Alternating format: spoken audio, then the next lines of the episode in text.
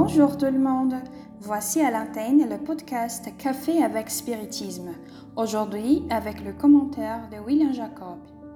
Dans le livre Livre des réponses, psychographié par le médium Chico Xavier et dicté par Emmanuel, nous trouvons un chapitre intitulé Heures difficiles, où il est écrit Vous traversez probablement des heures difficiles que vous n'attendiez pas. Vous vouliez emprunter de l'argent afin de régler vos propres affaires et vos amis vous ont fait défaut. Vous avez perdu tous vos biens dans un investissement qui vous paraissait important et qui s'est soldé par un échec.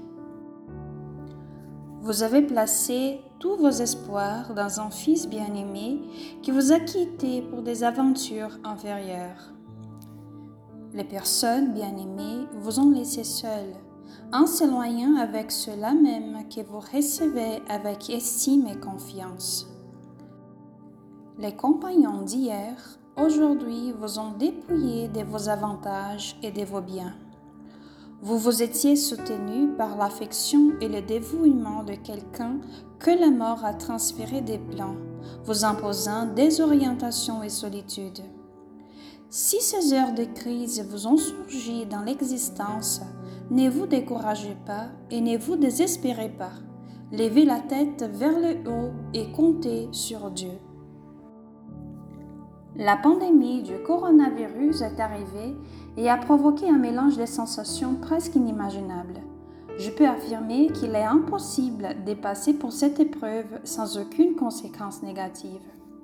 Et devant tant de douleurs, de souffrances et d'afflictions dans le moment que nous vivons, il n'est pas toujours facile de faire ce qui recommande Emmanuel, qui est de lever la tête vers le haut et de compter sur Dieu. En fait, ce que beaucoup de gens font, c'est justement de se demander exactement où est Dieu ces moments-là. Avec l'étude spirit, nous pouvons affirmer que Dieu est présent aussi à travers ceux qui peuvent nous aider à alléger ces heures compliquées que nous vivons. Mais il arrive que souvent nous sommes si enfermés en nous-mêmes et déconnectés du monde réel que nous ne percevons pas l'aide, même s'il est à nos côtés. Un membre de la famille, un ami ou un peuvent être des représentants de Dieu au moment des plus grandes angoisses et difficultés. Et face à tout ce que nous vivons sur cette planète, nous devons toujours nous rappeler que nous sommes des esprits immortels et qu'après la mort, il y a la vie et la vie en abondance. Mais la croyance en l'immortalité ne doit pas nous dispenser ni nous éloigner de nos responsabilités et de nos luttes quotidiennes ici sur Terre. Savoir que nous vivrons après la tombe doit nous réconforter, car bien sûr, les affligés seront réconfortés, comme le Maître nous l'a dit, ici ou de l'autre côté de la vie. Quelqu'un qui est entré à l'hôpital à la recherche de la guérison ou d'un traitement pour le Covid ou une autre maladie qui s'est battu pour rester en vie et qui s'est désincarné loin de sa famille et de ses amis, n'a pas cessé d'être consolé pour autant. Jésus n'a pas menti dans ses béatitudes. La consolation viendra dans l'au-delà et nos prières peuvent aider beaucoup dans ces processus.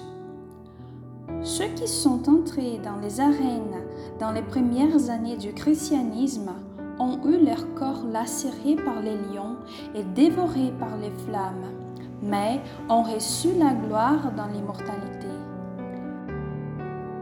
Des nombreux esclaves terriblement exploités, agressés, violés et qui ont vécu dans des situations inhumaines de la naissance à la mort n'ont pas été abandonnés lors de la mort du corps physique. Enfin, les heures difficiles ne sont pas les mêmes pour tout le monde et nous devons respecter chaque douleur, chaque affliction et souffrance. Mais s'il y a une chose qui est la même dans toutes les situations, c'est que le soutien ne fait jamais défaut à celui qui souffre.